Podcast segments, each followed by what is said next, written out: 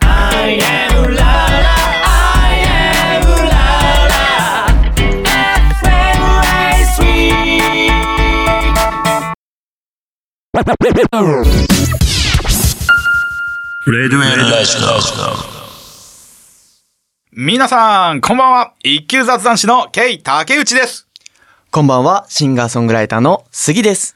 杉さん。はい。目がかゆい。目がかゆい。今何、ねこれ何ですか豚草豚草、あー、花粉ですかうん、花粉の話。あーい いききななり。りそう、また杉さんと言ったら、ですか杉さんと言ったらね、スイカ粉っていうね、あー素晴らしいそう曲ですね出してるじゃないですいやか、。出してはいないですけど、作ってますね。あ、作ってる。作って 出してはないですよ。はいはい、作ってうんる。で、最近なんか結構、あの、杉さん、あの、ライブをやってるのをちょこちょこあ見ーかそうけでたすんでね。。ライブいろいろやってまなす。やらさせてもらってますね。ど、どんだけやってるんですか、今。ペース的にいは。や、まあ、1ヶ月に2回になってるかな、今。あ、でもそんなもん、もっとなんかか。やってる。路上は路上、路上は全然やってないです。えーあでも、いこの前一回、あれあの、ちょっと遊びでやらさせてもらいましたよ、路上ライブは。え、なんか、僕のイメージだと、週に3回ぐらいやってるイメージあって、いやいやいやいやあいや使使い回しってこといやい写真の。やいやいやいやいやいやいやいやそい んろな、そんなやってません。いろんな写真を何回も上げてそんなるやっませんよとかじゃなくて。はおい。ういや、でも、そのライブでですね、うん私、あの、ちょっと不思議なことが起おうきておうはいて、はいはい。あの、ライブで新曲を1曲以上作るっていう、うんうんうんえー企画ライブがありまして、はいはい。その時に、はいあの、私、おばあちゃんっていう曲と、あ。い い、いいね、いいアねウ。ストラロピテクスってあいいいう曲ねがいいね作ったんです。いいね、面白いね、んもうそ。したらですね、うその一週間前にうん別の方のライブを見に行ったんですよ。ん。はい。その時に、あ、あるお方がですね、はい。おじいちゃんっていう曲 を引き出して、ちょっと僕ビクってなったんですよ。新曲を来週初披露でこれであの出すのに、うんあれなんでこんな近しいものが俺聞いちゃうんですか偶然。う偶然ん、なんかパクリとか思われ、おパクリまでとは言わないですけど、インスパイ、インスパイアななんかそう、今今トレンドが祖父母とかそういうのじゃ。いやいやいや、そ祖父 そ母んなんトレじゃンドが流れてるとか。そんなんじゃないいです。そんなんじゃないです。そんなんじゃないですけど、えーたまたまそういう。。なるんだ、そんな。なかなかだってておじいちゃんとかおばあちゃんって曲のタイトル聞いたことないから。うん。ここでで。このタイミングでうん。一緒になるなんて、うんびっくりした絶対祖父母トレンド出てるでしょ、今。X で。い祖父母トレンド出てないです。出てない出てないです。や、おかしいな。じゃあたま偶然かたな。たまたまかもしれへない。ーで、もう一つうん、あの、私、アウストラロピテクスってさっき、あうんうのん、そういうまた初また期ねをね。もうそっちのあのパンチが効いてるね出たんですけどほんとうんで、それがね、あの、YouTube の方で、うんあの、カナブーンさんが、あはいはい。ソング・オブ・ザ・デッドっていう曲を出したんですけあど、はいうん。それはね、あの、ゾン100、ゾンビになるまでにしたい100のことっていううんあアニメであーのオープニングで出てくるんですよ。はいはいで、そのアニメのオープニングで、あの、アウストラロピテクスって、うん想像、あの、一番最初に出て出てくるのって、人類の進化のこう、あ、はいはいあ。写真出てくるじゃないですか。もう、あれが、アニメのオープニングのシーンで出てきちゃって、ありますね。うんあああ。れなんでこんな近しいものがまた 出てくるのみたいな。そこは、そこまで近しい。うんそこは逆に。びっくりした。本当にびっくりしましたよ。 おじいちゃんとおばあちゃんの話より、そっちを先にしといた方がよかったかもいやいしれなやいやいやいやいや、いや、おじいちゃんとおばあちゃんの方が、あのね、あの、一番近しいじゃん、近近ししい。い。近近しいまあかななんと思かって。その、進化のあれとアウストラロビテクスは、ワンチャン、まああの、ああ、あ偶然かって思うかもしれないけど、おじいちゃんとおばあちゃん結構もう本当に、祖父母、祖父母トレンドないから、いやいやいやいやいや一緒にならうんないアから。ウストラロピテクスも、そんななかなか出ないですそからっね。ちを後半に持ってきたんいだやいやいやいやいやいやいやいやいや。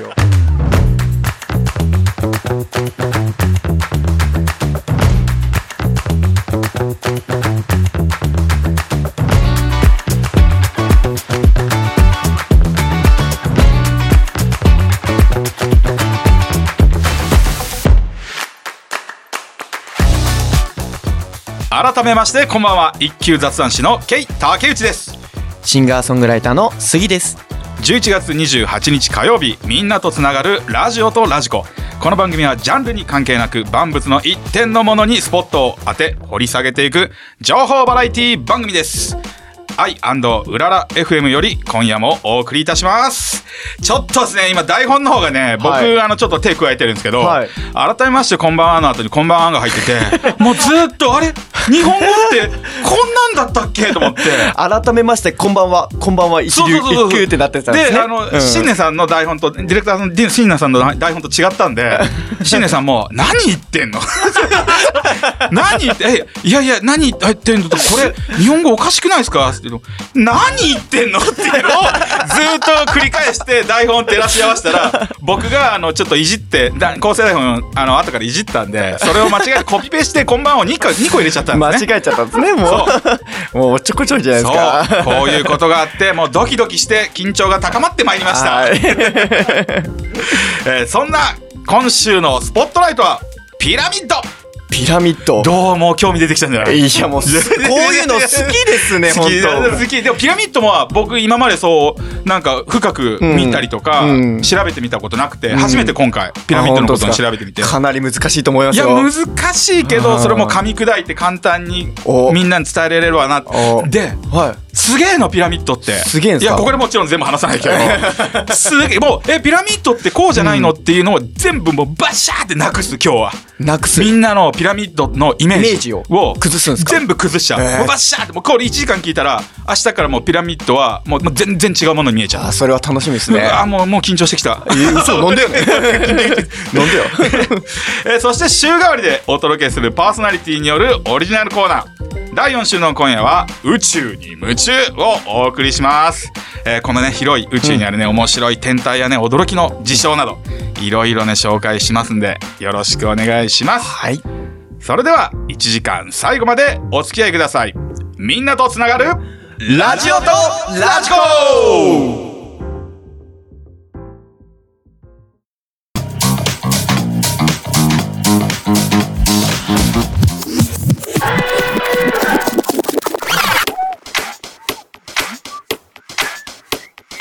レディオエラジコ。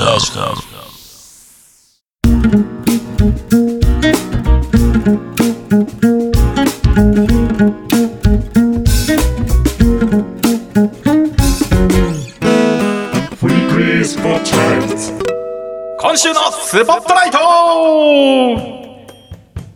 今週のスポットライトはピラミッドですおーさあ杉さんの大好きなピラミッド来ましたよ、いや、大好きじゃないですよ。びっくりしました。そんなことはないです。で僕もねこう、宇宙だとかそういうのいろいろ好きなんですけど、うんピラミッドまあ一応関わりあったりするみたいな話をああ、前回のね。まあ前回あったじゃないですかうんち地らっと球外生命体の時ですね。そうそうそう、んそそこは偶然ちょっと重なったんですけど、うんうんうんちょっとでも僕今まで掘ったことないんで、ピラミッドちょっと紹介したいなと思って今そ日うですはね持ってきました。はいえーピラミッドというのは、まあ、エジプトや中南米など見られるうんうんうん四角水上の、えー巨石建造物の総称であり、また同状の形状の物体を示す。誰が作ったのか真の用途は何なのかはっきり答えがないといううねん。あのな砂漠にそびえ立つ三角のやつですね。そうそうそう。三角のね。まあ、やっぱ有名。名なのは、エジプトにあるギザの大ピラミッド。うんうんうん、あのクフ王の時代に建てた、うん。あの神聖ピラミッド群で、あのね、本当に真四角に。多分皆さんが見たことあるのは多そうそう分ギザそうそうのあのピラミッドそだうとそ思う、うんですあよね。の3つ大きいのがあって、うんその中でうんうもん特に大きいのがクフ王のピうんラミッドなんですけあど、れクフ王っていうんですね。そうそうそう。んんんあれが大体あの、作られたのが、うん。えー4500年前。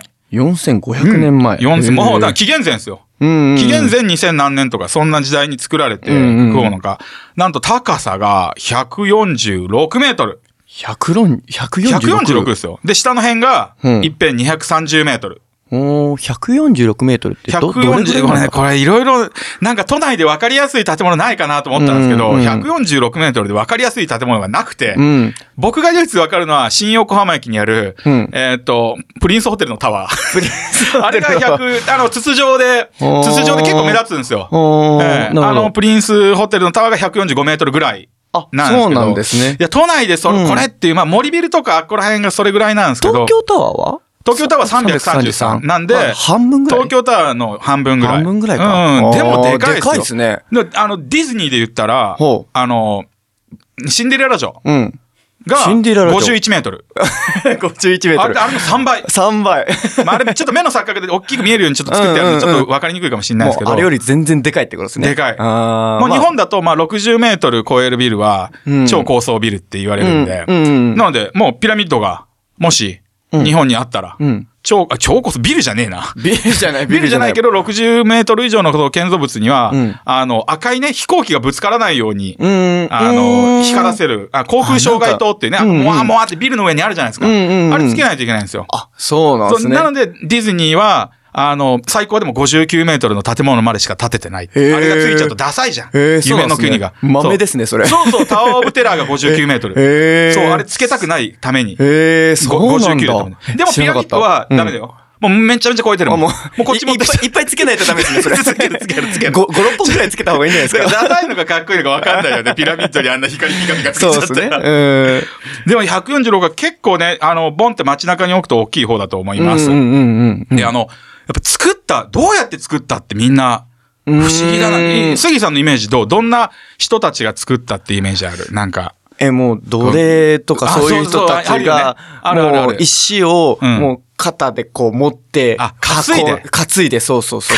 担いでか担持ってくイメージあるんだよな。えーそれ担いでのこともちょっと後言うけど、はいまず奴隷に関しては、い最近結構分かってきたことで、んあの奴隷だとか強制労働うんっていうのはもうほぼなかったんじゃないかっていうのが、まあ、近くにこの、その労働してた人たちのすうん住みかっていうか家とかがいっぱい出てきて、もう家族で住んでるし、うんあの、怪我とかね、うんうんあの、治してる。要は高度な外科手術の後だとか、うーん。そう労働者にすごい行き渡った、うんうん。あの、配備がされてるのが分かったんで、ーあの、その時のピラミッドで労働してた人たちは、はい。特に強制労働とか、そういうね、無知でバチンバチンなんてイメージじゃない。あ、ああいうイメージじゃないんだ。あそうそう、あれじゃなへい。ー。もうあの、おはようございます。まさあれだよ、ラジオ体操に言ったら まさかのラジオ体操。あの、指差し、よしよしよしあーご安全にって、ご安全にって。もうきっちりかっちり仕事を楽しくやってるなんな感らじヘでルメッすねト被ってるかもしれない。あ、えそんな軸代からそれは、それはない。あ、それ、急に冷たくなるじゃないですか。びっくりした。ごめんね、こういうこともやりたくなっちゃった。 えやめてもらっていいですか こういうこともやりたいんですけど。そう、でもね、うん。あの、なんならね、ビール、ビールっていうか、なんかお酒も飲めるみたいなえ。その時代労から働者の人は特別な優遇があって、これはちょっと噂なんで、あーの、一節、一節ということでね、うーんうん一節ということで聞いていただければあ。ちょっとそれは楽しいですね。ねビールあったらね。でやっぱあの、ピラミッドっていうと、やっぱそのギザの三大ピラミッドが有名で、まあ他にも、まあエビエジプトの辺だと118基かな、見つかってるんですけど、んまあ世界中にも結構あるって言われてて、えそうなんですかと、我が国日本にもピラミッドがあるんですよ。知ってますか、えー知らないです。ピラミッドあとるんですか言われている山があります。山って言ったら怒られるのかな。山。それ がね、広。島県にある、足竹山というね、明日山。標高815メートルなんで、あギザのピラミッドより全然でかいですけど。あだからでかいこれは標確かに標高なんでね。あそうかあそうか標高なんでちょっと数え方が違うんですけなるほどどねうんうんうんうん。もともとね、あの、神武天皇陵として、あうの、みんな代々こうね、崇められてきたものなんですけど、ちょうどね、えーっとね、昭和9年か。ちょっと結構前なんです。昭和9年にピラミッドのその、調べてるすごいね、酒井勝時さんっていう結構有、その時有名な方がいて、へーうんその人が、このピラミッドは2万3000年前に作られたんだって言って から、言っちゃったんです言ね。っちゃった言っちゃった。言っちゃって から、そう、言っあちゃっの、たんですね世界最古のピラミッドが日本になりました。あらありがとうございます。ありがとうございます酒井さんありがとうございます。ありがとうございますでもここね、はいあの、まあ、真偽はちょっとね、あんまり分かってないとこもあるんですけど、うんあの、ちゃんと巨石で作られてるだとか、いろいろあって、へーえ日本でも、あと、あの、パワースポットとして、へー結構今ね、有名で観光客の人があ訪れているらしいですよ。明日山。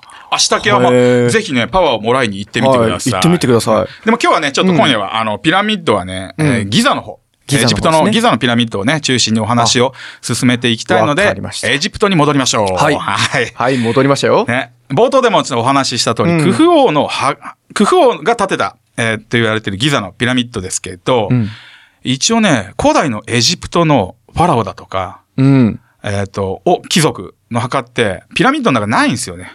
調べたとこ。ない、ないんですかない。え、そういうピラミッドってそういう王家の墓っていうイメージがめちゃくちゃ強いんですけど、いや、あのー王家の谷っていうところにあります。王家の谷ってとこに墓があるんですか、そう。へほとんどの。の、あの、ミイラとかは、うんあの、王家の谷っていうところに眠ってて、へでえ。そういう、あの、エジプトの方のああいう古代エジプトの文明って、うんあの、死者をこう、ね、派手に祭りましょうみたいな感じで、壁画とかあるじゃないですか。はいはいはいはいバーって壁画はを、いお墓の中に壁画ブワーって書いたり、うんこの死者の、こう、日用品とか芸術品って言って、うんそういうものをたくさん置くの。うんうんお墓の中に。うん。それは、ちょっと離れた場所にあって、うんピラミッドの中から、あの、そういう日用品だとか、その壁画、大きな壁画だとか、うんまあ、ミイラも見つかってない。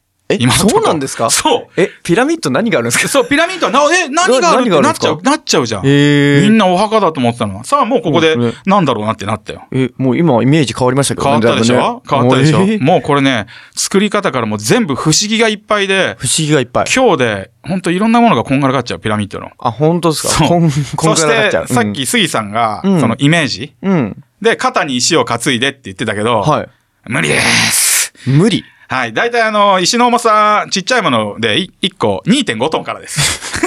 2.5トンそう2.5トンから大体大きいもので15ト に15トンン。15トン。これやばくないですかこれを、そえれ、、その時代って、なんかあの、でっかいクレーン車とかあったっけとか、うん。いろいろ思うと、相当、相当です。よ。なんと、そのトラ数。トラックぐらいですもんね。そうそう、トラックがあっても、やっと1個とかじゃん。うーん、確かに。 1個とかじゃん。うん、それが大、体2、3トン、4トンぐらいですもんね、トラックって。そうそうそうそうえ230万個。ー、230万個う。ん。もうさ、もうね、数字がいっぱい出てきちゃって嫌になっちゃうかもしれないけど、 230万個。びっくりすることしかないもん。もうね、想像ができないよね。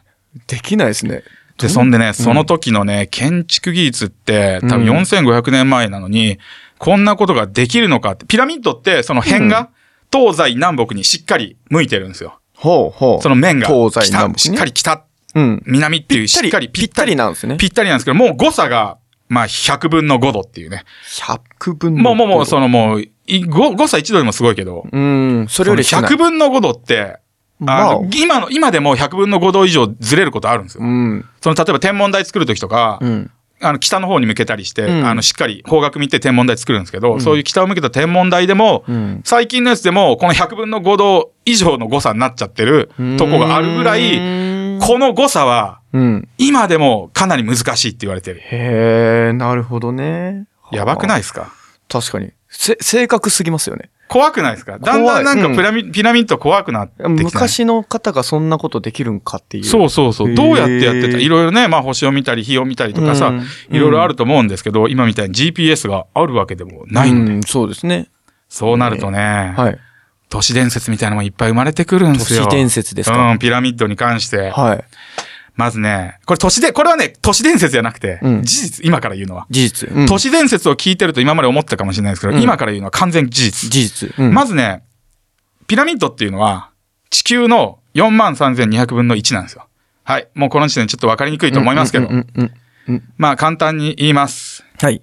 えー、地球のうん赤道のね、赤道。赤道の長さ、まあ外周ね。うん。外周をうん。 4万3200で割ると、うん。うん。うん。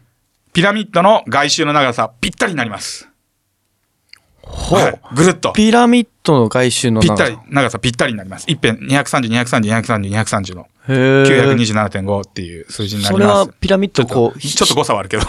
うんひ開いて、ひ、開いて4、あ開いてまあ一周一周ね一周一周して4万、。そうそうん4万3200個にあ、そうそうそうそうそう。すると、つなげると、もう、 4万3200個。一周になるそうのそうか。地球ちちょうど一周する。で、高さが、がね、えーっと、またこれ、えー地球のうん極半径、まあ中心から外のね、えー極半径。極半径うんあの北半径ですね極半半径。ですねうん。地球の半径か。中心から外までの。半径を4万3200で割ると、うん。うんうん。ピラミッドの高さぴったりになります。ほうつまり、ピラミッドはぴったり地球の4万3200分の1の大きさで作ってあるんですよ。ほう。この時代にできますかおーなんかまあ難しいこと言ってますけど、4万3200ってどっから出てきたんだろうっていうの。それがね、うんこの数字、後からまたいっぱい話すことがあるんで、ええ。この4万3200っていう数字だけ覚えておいてください。 4万3200。うん。わかりましこた。れいろんな大事な数字になります。ピラミッドにとって。へええ。えで、もう一つだけね、ちょもう数字はね、もう言いたくない。ごめんなさい。数字は言いたくないもうね数字やっぱさ、うんあの、あんまり言うと怒られ るんで、数字言いたくないですけど、一、うん個だけ超すげえことある。超すげえこと。あちょっとね、すごい数字言っちゃうけど、はい超すごいから聞いててください。はい大ピラミッドの一座標。一要はね、座標北緯南度、うん。あの、南緯統計南度、統計南統計南度ってあるじゃないですか。うんうんでピラミッドの一座標、北緯うん。 29.9792458。あごめんね、もう長もくうて。いい全よ、然いいよ、いい覚えらんねえよ覚え、覚え、覚えなくても覚えらんねえよ29.9792458って、うん覚えなくてもいいんですけど、うんこれ、じゃあ物理やってる人が、もしかしたらピンとくるかもしれないですけど、うん。これ、ん光の速度なんですよね。え秒速って、うん。あの、2億9979万2458メートル毎秒なんですよ。ほうほうほう。全く一番下の桁までこれがぴったりと合うっていうのが、え、その、光の速さの数字の羅列と、うんこの今のピラミッドの北緯の数字の羅羅列が全く同じってぴっことですかたし、最後まで。何メートルまでぴったり。え、そこまでしかも、この秒速、あ秒速じゃないあの、高速、光の速さって、うんまあ結構まあ、まあ、よう分かっても、その100万年前、100年前とか、うん100年以内ですよ。で、大まかに分かってて、うんこの、要は2 200 2億9979万2458までぴったり出たのが、うん。 1983年なんですよ。あ僕が生まれた後、結構最近。僕が1歳の頃あに秒あ速、あ秒速、高速、光の速度へでー、ここまで正確に出たんで、はい。 4500年前になぜこれが分かって、うんこの位置に立てたかっていうのは、めちゃくちゃぴ、ぴったりすぎてビビりますよね。み怖くないうん、確かに。怖いでしょなんか俺、いやいや、あ、なんか俺怖い話してるみたいになってきちゃ った。いやじゃあ稲川淳さんみたいにここにひげ生やそうかな。怖いな、怖いな。本当で、この、うんまあ、数字はね、ちょっと難しい数字並べるとね、ちょっと重くなっちゃうんで、んあれなんですけど、うん。とにかくね、ピラミッドに対して43,200っていう数字だけを覚えておいてくれると嬉しいです。わかりました。まあね、4500年前ですよ。に、そんな不思議なもんが、あの、あったんですけど、もしかしてこれ、宇宙人じゃないっていうふう、あれはちょっとね、まさまさかこまれさかの宇宙人じゃないっていう。まさかの前回の続きそうこれ。そうそうそうそう。これ ま偶さかの然、これ偶然ですけどね。まさかのそう、先月の第4週の放送がはい宇宙人はい。だったんですよ。そうですね。やりましたよ。でうんそ、の宇宙人の中で、あの、もしかしたら宇宙人過去に来てて、うんピラミッドとか作ってんじゃないってポロッと言ったんですよ。僕はあんまりその時ピラミッドの知識全くなかったんですけおーおーおど、ー噂を聞いたことあったんで。はいはいはい。いや、それと繋がったかと。あー、ねなるほどねもう。ぜひね、あの、先月の第4週のスポットライト宇宙人は、ラジオとラジコ公式ホームページからお聞きいただけます。いやぜひこの一回ね。い宣伝かいやいやいや、これ、セットで聞いてほしい、や本当に。宣伝かよセットで聞いて面白いと思うんで。 まあ私も出てますからね、この回ね。そうそうそうそううん、いろいろ。こうやってねまたうん繋がっていくのも論争してますからうんうん。面白いし、確かに確かでにねもしかしたらそういう説もあるんじゃないかということでね、はいえーその説がどんどんね、あの、有力になってくるような話を後半でしていきたいと思いますんで、よろしくお願いします。えーじゃあ曲の方いきますか。今日ね、ぴったりの曲見つけてきたんですあよ。、あるんですいやかそんな曲が。すごいですよ。えぜひ聴いてください。はい。夜の本気ダンスで、ピラミッドダンス、フィーチャリング、剣持秀文。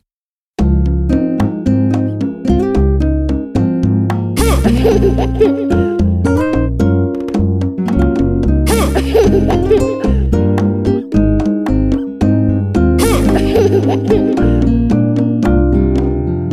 Radio Red. お聞きいただきましたのは夜の本気ダンスでピラミッドダンスフィーチャリング剣持秀文でした。はいい。やすごいこのね、んテーマにぴったりの曲じゃない、うん。歌詞びっもくり。したあこんな曲あるんだってか、この曲ちょっと調べたら、んつい最近の曲なんあですね。そうそうそうそうらしいですこね。れ2000そうそうそうそううん2023年の10月18日らしいですね。結構せんあの最近の歌なんタでイムリーすぎてびっくりしそたんうですけそうど。すごいいい曲がありましたよね。ピピラミ、ピピピラミ乗っっててきたね。乗ってきたねピラミッドうにん。かいい感じの。トリコだね。トリコですね。だね。びっくりしました。はいえー第4週のパーソナリティ私ケイ竹内と。シンガーソングライターの杉です。がお送りしておりますラジオとラジコ今週のスポットライトはピラミッドですはい。ちょっと前ちょっとあの前半ね、えー分かりにくい部分があったかもしれないのでちょっとい、一度ちょっと整理しましょうはい。今回ね、えーピラミッドこれクフ王のピラミッドを基準にお話ししてますうん。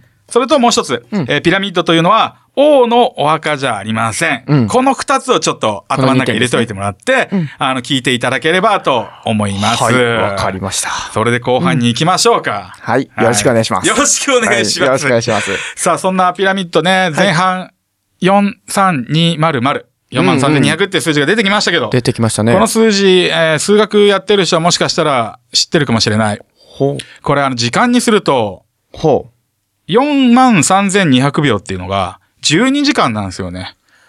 う。12時間。実は時間につながってる。そして、うん30日、日付でいう30日を、うん。えー分にすると、うん。 43200分。 4万3200それ分、いろいろ出てきた、いろんな数学のもうトンチみたいなのが出ててきた。でそこを後から後付けしてるのか、もともとそれを計算してるのかが謎なんですけど、でもそんな、あの、後付けできるようなレベルの確率じゃないですからね。あー、まねあ、うん、なんか偶然ではなさそうな感じはしますけどね。そうう。ですよね。うん。で、こっからがね、ん驚きですよ。驚きお墓じゃないって言いましたよね。うん。じゃあ何なんだと。うんうん、うん。私調べてきました。あ、そこ知りたい。そこはい知りたいよ。これね、ピラミッド何なんのかなって調べて有力な説がちょっと出てきましたよ。ほなんと、ピラミッドね、パワースポット。ね、いろんなとこ人が行って、うん健康になったらとか、なんか治ったとか言いますよね。なんと、ピラミッドは、巨大発電所ではないかないか、ないか。う。ええちょっとセルフエコーごめんな さい。あの、エコーかけてもらおうと思ったけど、言うの忘れてたんで、セルフエコーかけちゃいましたけど。じゃあ、えーびっくりでしょ意味がわかんなくな今い全然意味わかんなかったから黙ってましたよ、もう俺。もう、もう、もう意味わかんないで しょ。いや、これ結構最近言われてるんですよ。いろんな人に。発電所発電所。え発電所じゃないかっていうのが、しかもちゃんとした、えー物理の論文に出てて。次の論文、論文にも出てるんそですう、か論文出てて、これ、さうへーーんとね、5年ぐらい前の論文なんですけど、あつい最近ですジねャーナル・まオブ・アプライド・フィジクスっていう応用物理学のうん論文から、ちょっと、あの、ちょろちょろっと情報をいただいてきたんですけど、はい。まずね、大ピラミッド、なんで発電所って言われてるかっていうのがちょっとさらっと言いますよ。はい。ね、まず大ピラミッドのね、地下の間っていうところがあるんですよね。地下の間地下の間。あの空洞があって、うんうんうんそこにかつて、あの、地下水脈が存在して、今はないですけどね、うん地下水脈がかつてあって、うんそのまず地下水人によって発生した音波がうん地下の間に拾われて、うん。その振動をピラピラミッドのね、上部に伝達します。まずね、うんまずはブーンって振動を上に伝えるわけ。うんうんうん。で、あの、この振動をね、女王の間って、まだ上にある女王の間に行くと、化学反応が起こって、水素が大量に生成されるそうです。その、物理学者さんによると。うーん。で、その、水素ガスが、うん。大回廊っていうとこ行って、うん王の間まで流れると、うん。えっ、と、そこって、あの、要は、あ花崗岩って水晶、うん。うん、水晶って花グ崗ーって圧力かけると、電気が出るの、ブーンって。えー、そうなんですかなんで例えば時計だとか、結構はいいろんなとこ、今使う GPS だとか時計だとか、い、ろんなもんで使ってるんだけど、その水素にぐーっと圧力かけるとは、い電気が出る。それを利用してるのかわかんないけど、要はぐーっと水素の圧力で、はいその、お、あの、女王の間とか、んそこら辺、全部水晶でぐーっと固まって ます。杉さんの顔がもう止まってる。まだこれ2だからあーもねうお。ー頭パンクですよ、今。おうおうおう二だからで、水晶のグッてグッてグそうなッて押さえて。じゃあ簡単によ。ピラミッドの中に大きな水晶の部屋があります。うん水晶で囲った。水晶うんその水晶の囲った部屋にぐーっと内っ側から圧力をかけます。うんうん水素で。うん。水素で。ううんんややこしいね、水素って。うん うん水水素で圧力をかけるとうんうん、電気が発生します。へえ。で、普通、うんまあ電気発生しても、べーどっか出てっちゃうんだけどうんうん、実はピラミッドって、うんまあほとんどがね、あの、ピラミッドの作ってるギザのあの、近くからうん取ってる、えー石、巨石で、うんまあほほとんどあの、こういう鉄が入ってるんで、電気流すんですよ、石も。うんうんうんうんうん。で、も、表面、ピラミッドの表面の石だけは、うんわざわざピラミッドから800キロも離れたとこから、うんわざわざ電気が全く通らない巨石を発見してきて、んそれで囲ってるんですよね。綺麗に、外を。ああ、要はそうん。いそれが絶縁体っていう、うんうんうんうん。電気を外に、電気落とさないですね。そうそうそうそう、電気をわざわざ通さないものをうん表面で覆って、はい中は電気通す。そして中に水晶がある。はい圧力がかける。はい電気が溜まる。うん。はもう発電できてんじゃん。そして蓄電してるじゃん。い。もう、なんですか、それ、な、中でや、やっちゃってるってことですもんね。そうだ中から、でだから、中でやっちゃってるだから、中で電気を作る。いや、そうごめんなさそい、言ういそうそう方変ですけそう、ど。自然に ね、水素が、水素ガスを使って、はそうやって電気を貯めてんの。あへえ。これちゃんとした論文でこれ出てるんだよ。へえ。やばくないやばいそっれす知ね。っていやたいや、知らないです。知らないっすよね。知ら知らないですけどだって僕も調べるまで知らなかったっ す。え、これって、んんどっかに出るんですかその発電したものって。ああ、いいこと聞いてくれました。えいいことですかいい聞いてうんだって、ほらね、発電したら普通だったら、うん電線だとかさどっにうんうん。こうやってど、なんかで、こう、ね、電気をさ、どっかにね、あげないといけないじゃん。そうですね当たり前うんなんと、このピラミッド、無線送電システムでーす線システムでーす またセルフそう。セルフエコー。そう、無線送電システムって、ちょっとあの、ニコラ・テスラのことを知ってる人は、ちらっと聞いたことあるかもしれないですけど。ニニコラテスラニコラ・テスラってどどんないう、ですかそうあの、天才物理学者が。まあ、エジソンと同じ時代にうんいた。あの、今車でテスラっていう車あるじゃないですか。あーあのは名いはいはい前の元になった人。あ、発明家かなんかですか発明家、へーすごい。そういう方がいらっしゃるんです踊ねる暇があったならは、もう、どっちかというと、ニコラ・テスラの方が良かったなと僕は思ってるぐらい。それぐらい僕は水曜日のカンパネなんですねそうそうそうそうそう。木曜日はもう、あの、エジソンじゃなくてね、うんニコラ・テスラで行っていただきたいと思いますけあなるほどど、そのテスラが、うん実はその、無線送電システムっていうね、うんえーニコラあ、テスラコイルっていうのをは昔発明して、うん要はその、空中とか地球全体を使って、うん無線で電波を送るんですよ。で電気を送る相手に。うんうん。で、その電気を受信して、うんあの、電線とかなしでね。うんうんうんで、電。力を得るっていうシステムをやったんですけど、はいい。ろいろありますよね。そういうものを作ると。まあ、いろいろありますよね。そこら辺都市伝説ですけど、うん。まあまあ、結局のところ、その出資者の人は、うんそのニコラ・テスラに出資してた人は、うんあの、やっぱ、石炭だ。ガソリンっていうかね、うんそういう燃料とか扱ってて会社のすごいトップの人だったんで、あ、これ、OK になっちゃうと、自分とこのやつ売れなくなっちゃうじゃん。うーん。そう、エネルギーがね、うんうんうんエネルギーが無限にそんなんでできちゃったら、うん。ね、石炭も売れなくなっちゃうから、あーそあーうでも撤そそういう退ことしたの、もうややめて、あ、そういうことか、そういうこと撤退して、そういうことで、かはいはいはいニコラ・テスラには誰にも金、誰も金出すな っていう、そこまで言って、あらら最終的にあららそのテスラの、うんその無線送電システムの、うんその研究のした全部成果、はい。アメリカ政府が押収したらしいです。 え、めっちゃかわいそう。やばくないで何すかそれ。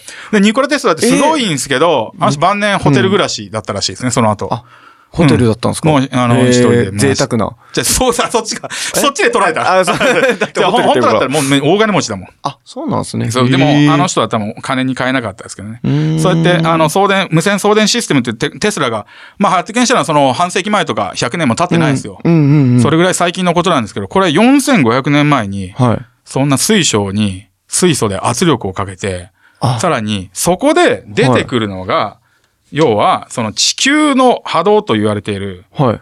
あの、周波数はに、ちあの、結び、 結結ぶ、この数字が43,200なんですよ。い。地球ので要はハそーれド難しい、難しい、もう、難しいよね。めちゃくちゃ難しい。もうこっからちょっとスピリチュアルみたいになっちゃった。うんうん。物理がわかん地ない。球の波動ですかそう、要は、その地球の波動っていうか、うんあの、4万3200分の1にして、うん。地球と、うん要は、あの、共地球全体で共振させる。共にこう震えて。震えさせる。うん。で、共に震えてる同じとこにうん、電気を送って、震えてる、この同じ震えの人だけこの電気を拾えるよっていう受信機を作ってる。で、大きなピラミッドで、うん。充電してうん、電気を貯めて、それを地球だ、大地だとか空中を使ってはいはい、送電して、例えば日本のあの、何広島県の、えー広島県のな、何でしたっけあ、明日け、明日明日系山うん。は、もしかしたら電気の受信塔だったのかもしれないっていあ、そこにつながるんですかはあ。おう。わ、わかったーん、うん、ぼん、ぼんやり やり。もうでこれが、難しい、でも難しいそのよ。物理言のってるこ、と今までだったら、うんこれ、もう正直、あの、都市伝説ですよ。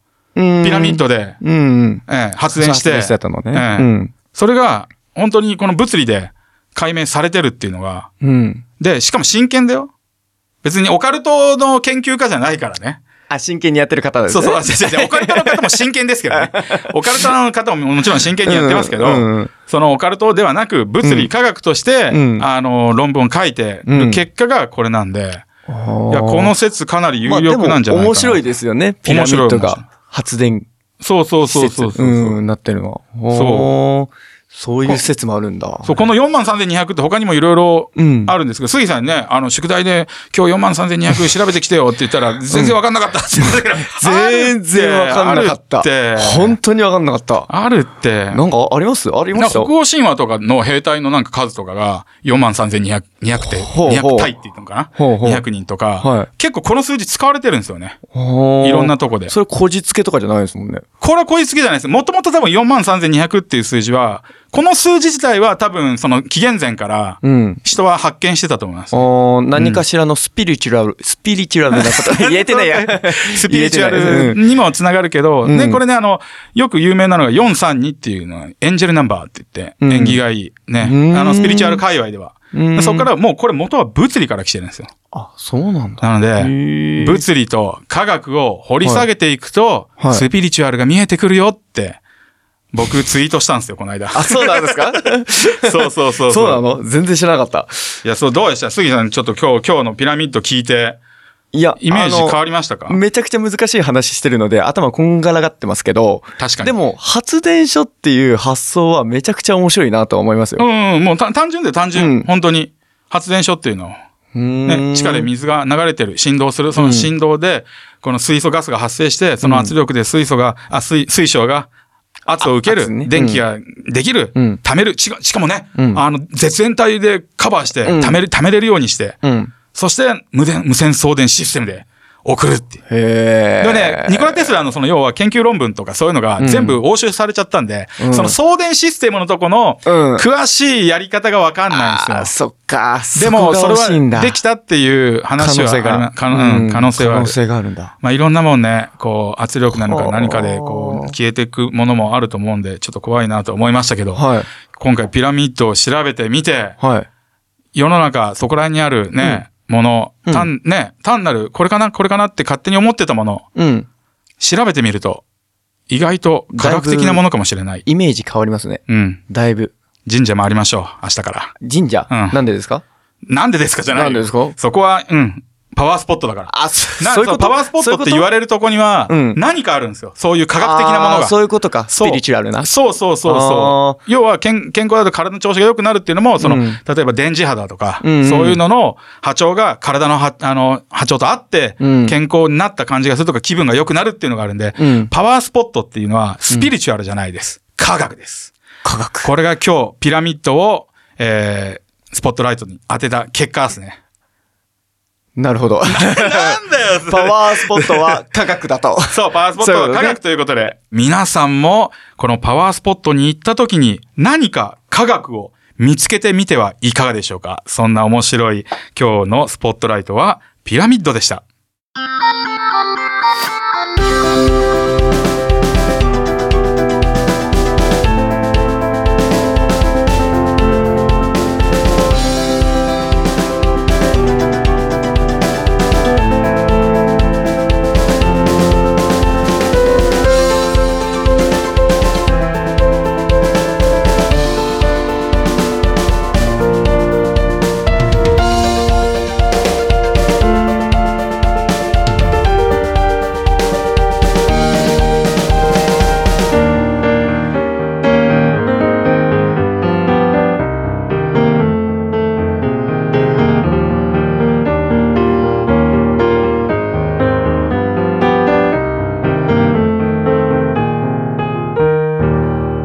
Radio.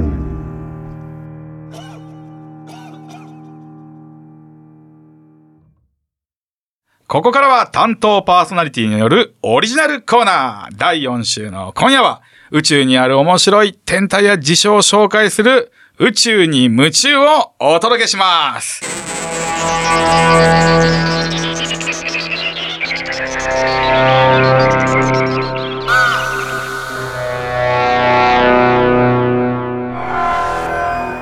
今夜紹介するのはうん真っ赤に燃えた太陽いい声だ。 なんとこの太陽いい声真っ赤に燃えたって美空ひばりさん歌ってますけど、うん。太陽実は燃えてません、燃え、燃えてないあれ燃えて光ってるわけじゃありませんええ何燃えてないの燃えてないはのいえびっくり今、一瞬。太陽燃えてるわけじじゃありませんよ。さあ、どういうことでしょうかということで、 今まで何気なく見ていた太陽の知られざる真相や都市伝説をお伝えしたいと思います。お、楽しみ。はい、パチパチパチパチパチ。まずはね、太陽のご紹介をしたいと思います。年齢は46億歳。 46お年寄りおーこれ地球とね、ほぼ一緒です。あ、そうなんですうんか地球と同時期にあの形成されたと言われてるんで、46億年で、まあ同級生みたいなもんですね。あ、そうなんだ。そうでね半径が地球の109倍と、まうあん本当100倍ってよく言われるんで、うんまあ、相当でかいですねうーうんん、でかいですね。そうでね、えーっと直径がね、えーえ直径が140万キロかうん。だから、うんうん端っこの太陽で端光った端っこの光が太陽のまた逆端っこうん。行くのに4秒かかる4秒すごくないすごくない あー、なるほど。太陽がじねうん光ってる、あの光が端から端まで届くのに4秒。 4秒かかるキャキャルって言っちゃったキャキャルキャキャル ねで質量がね、うんあの重さね、うん地球の33倍あら、うん、重い。重い重いっていうかね重い。で重力が地球の28倍うん。ということはすごい重力あるね。杉さんがうん。あの太陽で暮らすとどうハイエースぐらいの重さ多分ハイエースぐらいね、空煮のハイエースぐらいの重さだ。これ、あれ、ぺちゃんことかにはならないかあ、それな、それ抜きでね。抜きであ抜きで抜きでねまあ実際ぺちゃんこになっちゃうけどね。ああの、すごいからね。うんあなるほどね圧も。そうそうそう。うんまあ人間がね、耐えられる G っていうのが、うん 7G までって言われてるんで、まあ戦闘機とか、うん気絶しちゃうぐらい 7G って、うんうん7倍かかる。体重の7倍。まあそれが28倍あるということで。な。うん。生存できないですね。そう。んで、自転ね、自分で、太陽も自分で回ってます。地球みたいに地球が1日24時間かけて回ってる。うんうんうん。あれが太陽の時点は地球の時間でいうと27日ちょっと。うん結構かかる。1ヶ月ぐらいかけ結構かかるてんだ一周してんの、1日が。あらららら。そうそう。だから、もしも俺がこそこの太陽で生まれたとするじゃんうはい。ーん、まだ2歳になってないぐらいかな。ぼ僕2歳。僕太陽生まれ2歳。あうんー、た今、今の年齢で言うとってことですかあ、そう、太陽、太陽で生まれた、太陽の年齢で言うとね。あ、太陽で年を二歳過ごした2歳です。二歳ですねはい。僕の自己紹介になりました ね。で、太陽の、まあ、主成分は水素が7割。うん。で、ヘリウムが、まあ、あと2割ちょいと。え、であと、まあ、酸素と炭素と鉄がちょっと微量にあるんですけど、まあ、へーほぼほぼその水素とヘリウムが、うん。あの、主、主な。へえ、要は水平って最初に出でてくるじゃない水素が多いってことはめっちゃば爆発してるそう、爆発してる、お燃えてるイメージがあると思うんだけど、うんあれは酸素とうん結合して化学反応を起こして燃えてるんであって、にうんこの地球上でやるやつは。うん太陽はそのヘリウムとあの水素のこうんの原子、もう粒粒うんがバッカンバッカンってぶつかってうんヘリウムになってうん。そのエネルギーで光ってる要は燃えてるんじゃなくてうん核融合って言われてるへえ。そう。あ日本であるね例えば原子力発電所とかはあれは核分裂核をうんうんうんうん うん。ばらけさせるんだよ、ううんん。それとは逆にくっつけるのくっガーンってつけて、相当なね光をそう圧力がないとできないんだけどへーそうそうとてつもないエネルギーが生まれるんだよねあ、なるほど。それが太陽が光ってるエネルギーの元へえ。核融合。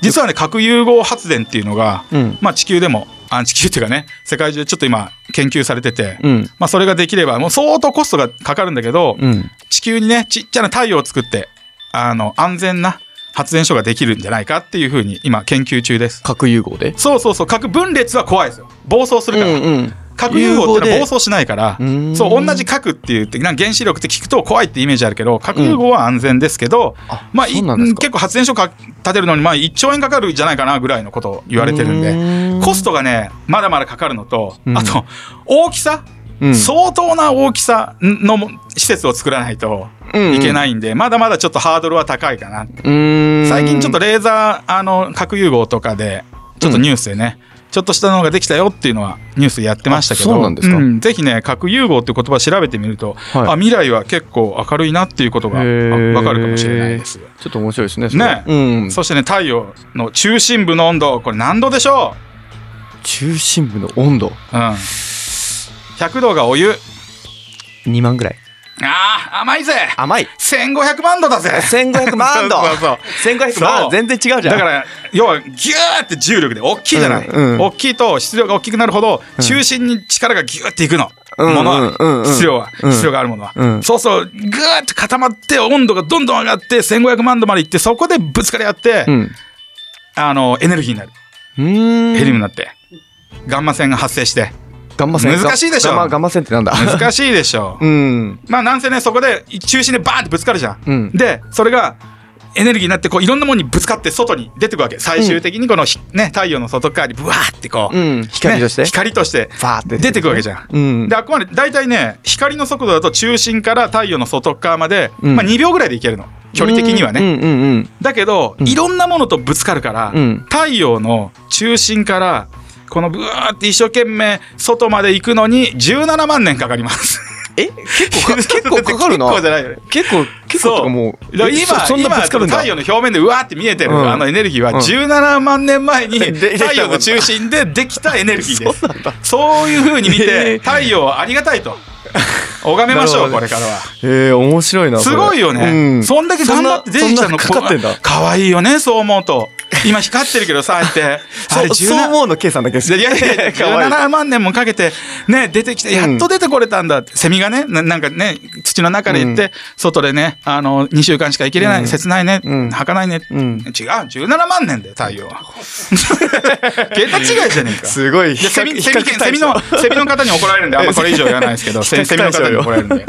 そう。うん。で、ね、なんて言ってもね、太陽って言ったらさ、うんあの、フレアとかさ、ブワーってなんフレかアこうこう爆発があったりして、フレアっていうのはどんなの要はね、爆爆発ですね、太陽の。爆発なんか正面で爆発を起こしてあなんか、とてつもない温度。うんうんうん。 2000万度だったっけな。ぼボコボコになってるやつそう、ボコボコとは違って、ああの違うのかね、あの、一時一時だけ。あ、一時だよ。おーねふわって出てふくるわやっつ。て出た時があれが地球に向かってくると、うん要はよ太陽風っていうとてつもないいろんなもんもう大変だよ、地球ぶ、うんうんあの壊れ壊れないけどうん。それでできるのがオーロラ、あ、そうなのそうあの太陽フレア太陽から出てくるあのフレアによって。あのフレアでブワーって太陽の風が来る太陽風っていうのが来ると、うんうん地球はそれから守るために磁気を持ってんの地球は。時時期を持ってその時期で太陽のそれを跳ね返してその跳ね返して地球を守ってるあの光がオーロラっていうねあ、そうなんだだ。からオーロラがよく見える時期っていうのは、はい。あの太陽風がすげえ吹いてるあの自分たちの地球にあんまり良くない、有害なものが飛んできてるっていうあ、そうなんだ。そうこれね結構な何300年ぐらい前かなに一へ回ーどでけえ太陽フレアがはあの地球に直撃してい。は日本でもオーロラがもう全部見えちゃってい。へえ、うんあそんな時あったんだ本州でも全部見えちゃって、うんで夜も本が見えたんだってその江戸時代からあそういうことそれぐあらのい光り輝いてて。そうそうそうそうそうへーそれがね昔の記録に残ってて、はいその頃はね太陽の太陽風が何とかっていうのはちょっと分かってなかったかもしれないですけど、はいそういうねあの記録も残ってるなんか今だとこんなコンピューターだらけじゃないですかうんうんうんうん。今コンピューターだらけなんで今その300年前に来たその太陽風が来たらもう全部壊れるね多分、これ、もう GPS もあるしあの人工衛星も全部落ちちゃうしあ、とんでもないことになりますあ、じ、時期とかがシャッそトうダそウうン、シそうャットダそウうンしちそうゃシャットダウンコンピューターも狂っちゃうんでうんだあららら。そんな怖いねフレアがありますけど今のところはね、地球にあもう予測もできるんで、うん今のところね大きなフレアがこう地球に当たるってことはしばらくなさそうなんで、うん皆さん安心してお過ごしください。安心してくださいね。え 夜皆さねん。夜はちゃんと本読むときは電気をつけてうん本を見てください。はい。ということで、えー今週の「宇宙に夢中」は太陽でしたそしてここで素晴らしい曲を1曲「美空ひばり」で「真っ赤な太陽」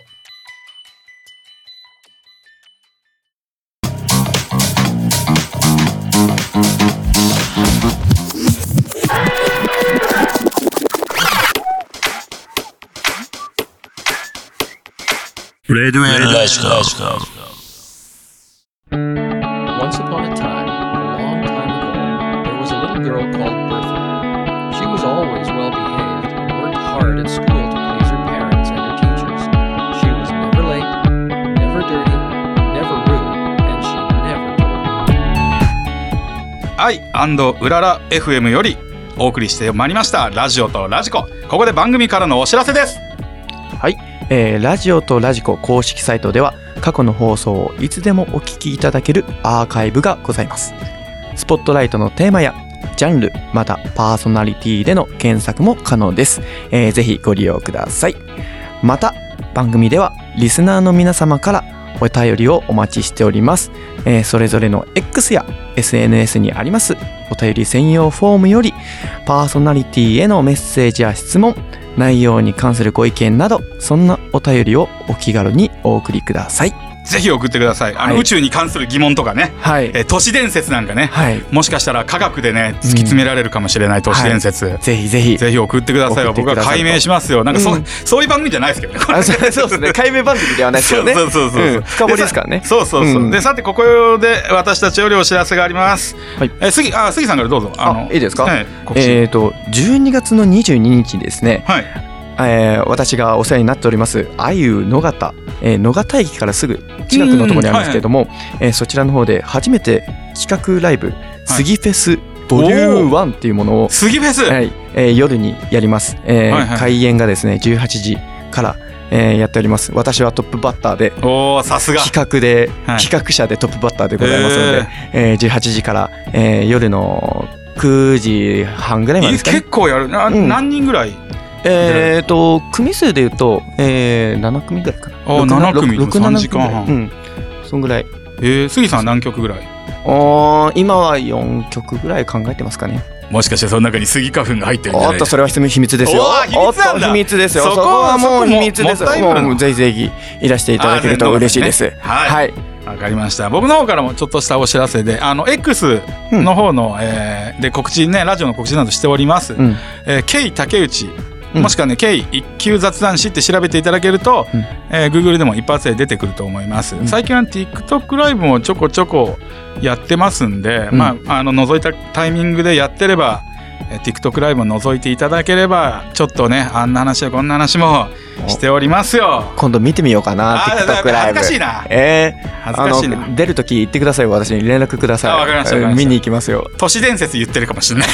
またま た、また、くどくどとピラミッドのこと言ってるから。結構ね、そういう話、宇宙の話とかもすることもありあまもす。う大結構あり大ま好す。きなんですねそうそういうの好き好き本当えーいいじゃないですか、ね、よかったですね。今日の放送も。はいいかがでしたかいや難しかっ たです本当に難しかっうんあの本当にこんがらがってましたしあー目つぶってましたもん俺た。ちょっとね、難しくしすぎたかな。いやいや、まあ、でもそれはそれでねあの、うん面白い事実も知れたんでそねう。もっとね、うんこれをね、やっぱね、柔らかくっていうのがやっぱ難しくうて。んそうですねやっぱこれあのく噛み砕いて砕いてここだったんでまだまだちょっと僕にもこう構成の能力がちょっと足りないかなと思っいてやますそんなネガティブにならないでくださいいよや超良かったよ今日超良かったよ今日の番あ組あ 急にポジティブそうそうそうびっくり そう最後にねあの、うんいあのあこれね言えなかったんだけど、うんあのギザの三大ピラミッドって、うんまあ、ちょっともう一回言っていい、う3んつ三大ピラミッドがあるじゃない、うんあれを真上から見ると、うんあのオリオン座の,、うんあのベルトの部分うんあのうん3つ星がある、オリオン座3つ真ん中に星、連なってるのはあそうりまそうすそう、よねあうんっこにほぼぴったり合う、へえでまあまあまあこれはあの偶然がでもちょっとずれてるからうん偶然かのこじつけかなと思ってたんだけど、それをね逆算していくと、うんあの地球のね地軸の傾きとかでさ、うん見方変わるじゃん星って、うんで大体いつぐらいの時はそこが直帰視になるか逆算したら、うんなんと1万5,000年前うのん地球から見える星の位置が、うんあの三大ピラミッドとうんオリオン座がぴったりになるでで4,500年前に作ってるのにうん一それよりさらに1万年前にうんの星とぴったりになるなんて、うんそれこじつけなのかもしも計算してやってるんだったら、うんまたさらに謎が深まってするごい難 しいどっちどっちとも取れるから難しい、ミステリーですねそれなはん本か当さにエンディングのさ、うん最後の最後でさ、うんこのなんか胸がモヤモヤモヤってすることそんな状態で終わるんです かそうでもこれをね機にあのピラミッドのことをね、はいあの自分でもあの調べて見ていただけると面白いと思います,、そうですね調べてみてください自分なりのね解釈がいろいろあると思いますので、うんうんぜひね皆さんピラミッドについて、ねはいいろんな目線から、えー調べてみて、ね、探求してみてはいかがでしょうか、はい、そうですね、うん えーさて来週の放送は12月5日第一週担当の川端龍太さんと幸代さんでお届けいたしますお楽しみにお楽しみに さあ今夜のお相手ですが私一級雑談師のケイ竹内とシンガーソングライターの杉がお送りいたしましたラジオって本当にいいものですねそれではさよならさよならさよなら